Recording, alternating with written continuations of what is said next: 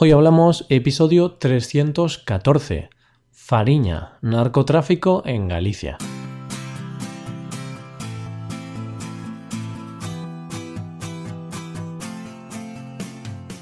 Bienvenido a Hoy Hablamos, el podcast para aprender español cada día. Ya lo sabes, publicamos nuestro podcast de lunes a viernes.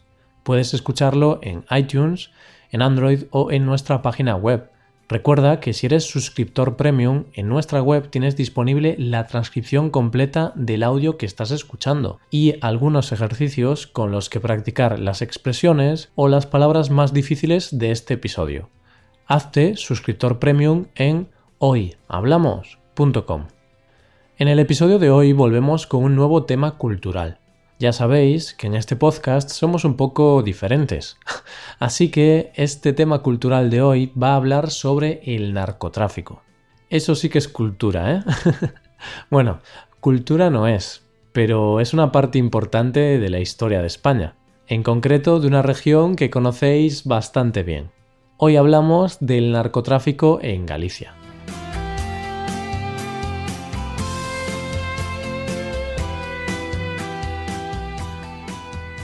En el episodio del pasado martes hablamos de los gallegos, de los lugareños de Galicia.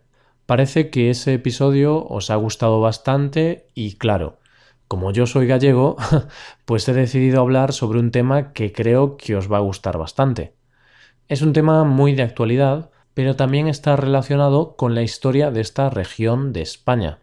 Entonces, para ponerte un poco en contexto, quiero que recuerdes algunas cosas que te comenté en el episodio del pasado martes, en el episodio 309. Te hablé de las características de un gallego. Entonces, de todas las cosas que te conté, quiero que recuerdes dos en particular. Una es que los gallegos somos trabajadores, y por tanto, como comentó una oyente en ese episodio, somos emprendedores. La otra es que Galicia tiene costa en el oeste y en el norte. Galicia está rodeada de costa. Y otra cosa interesante que no te comenté, pero supongo que ya sabes, Galicia es la zona de Europa que está más próxima al continente americano. Por tanto, los gallegos somos emprendedores, tenemos mucha costa, Además, una costa con muchos salientes y entrantes, con una orografía muy abrupta, y somos la zona de Europa más próxima a América. Mmm, ¿qué podemos hacer con todo esto? Pues traer droga de América, por supuesto. no hay nada más emprendedor que comprar un producto de alta demanda y distribuirlo por toda Europa.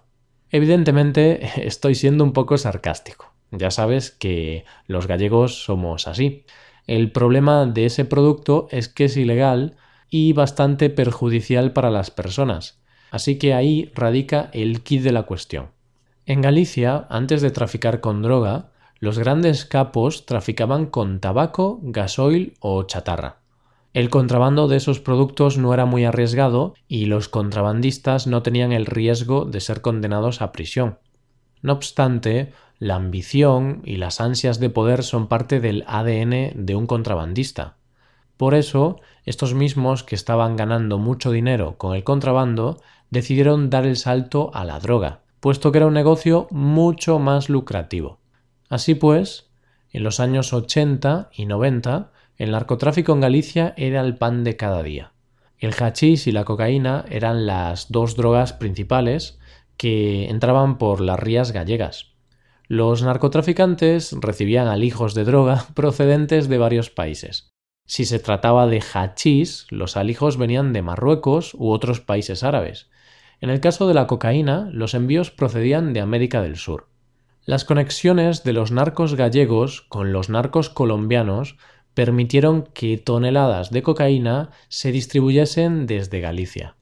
Los narcos colombianos vieron en los gallegos unos buenos socios, ya que los narcos gallegos tenían experiencia y red de contactos, gracias a sus negocios con el tabaco y con el hachís. También hablaban el mismo idioma, por lo que las relaciones comerciales serían muy sencillas. Durante dos décadas, Galicia fue una de las zonas de entrada de droga más importantes de Europa. Según la DEA americana, el 80% de la cocaína que entraba en Europa lo hacía por las rías gallegas. y todo este narcotráfico era posible porque los capos gallegos tenían comprados a la policía y a los políticos. Muchas pruebas confirman que los narcos sobornaron a numerosos políticos, policías y bueno, a todos aquellos que fuese necesario. En resumidas cuentas, durante muchos años los narcotraficantes camparon a sus anchas en Galicia. No obstante, en el año 1990, la policía realizó una operación enorme para acabar con el narcotráfico en Galicia. Fue la llamada Operación Nécora. Durante esta operación policial, un total de 350 agentes de policía de Madrid se desplazaron a Santiago de Compostela para evitar que los policías locales filtrasen la información.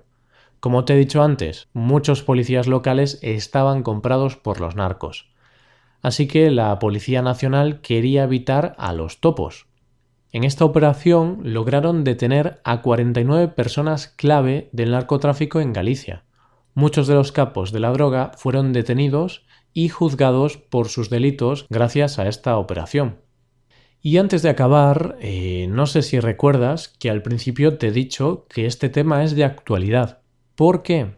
Pues porque en España, en los últimos meses, todo el mundo está hablando de un libro llamado Fariña, un libro que cuenta la historia del narcotráfico en Galicia. Este libro ya había sido publicado hace unos años, pero se ha vuelto famoso durante los últimos meses porque un juez ha mandado que el libro se retire de todas las librerías y tiendas. Una persona mencionada en el libro denunció al autor, a Nacho Carretero, y el juez decidió censurar dicho libro y retirarlo del mercado.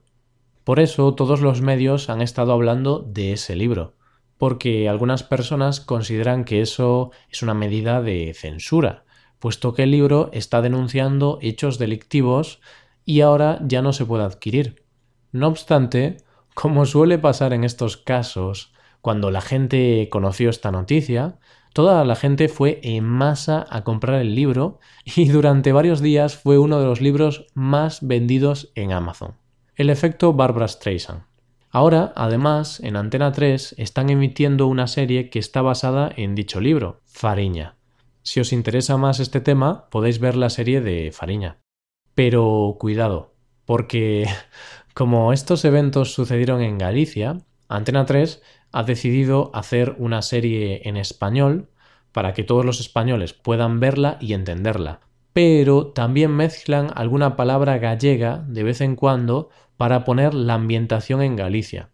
Así que si veis la serie tenéis que tener en cuenta que a veces los actores sueltan una palabra en gallego, como traballo, pai o carallo. si no entendéis alguna palabra, podéis preguntarme a mí, que soy nativo en español y en gallego. Así que esto es todo, querido oyente. Si quieres saber más sobre este tema, te recomiendo leer el libro de Fariña o ver la serie. Es un tema súper interesante. Y por último, quiero lanzaros un reto a todos vosotros. A ver si alguno de vosotros es capaz de decirme por qué el libro que habla sobre el narcotráfico en Galicia se llama Fariña. Dejad un comentario en la página de este episodio, a ver si acertáis. Y ya nos acercamos al final de este episodio, aunque antes de acabarlo te quiero animar a que te hagas suscriptor premium.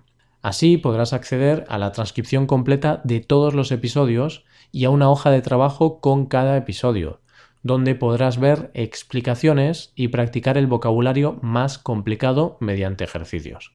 Hazte suscriptor premium en hoyhablamos.com. Si tienes alguna duda o alguna pregunta, puedes escribirnos un comentario en nuestra página web. Estaremos encantados de leer cualquier cosa que se te ocurra. Y aquí acabamos. Muchas gracias por escucharnos. Mañana volvemos con un nuevo episodio de Expresiones Españolas. Pasa un buen día. Hasta mañana.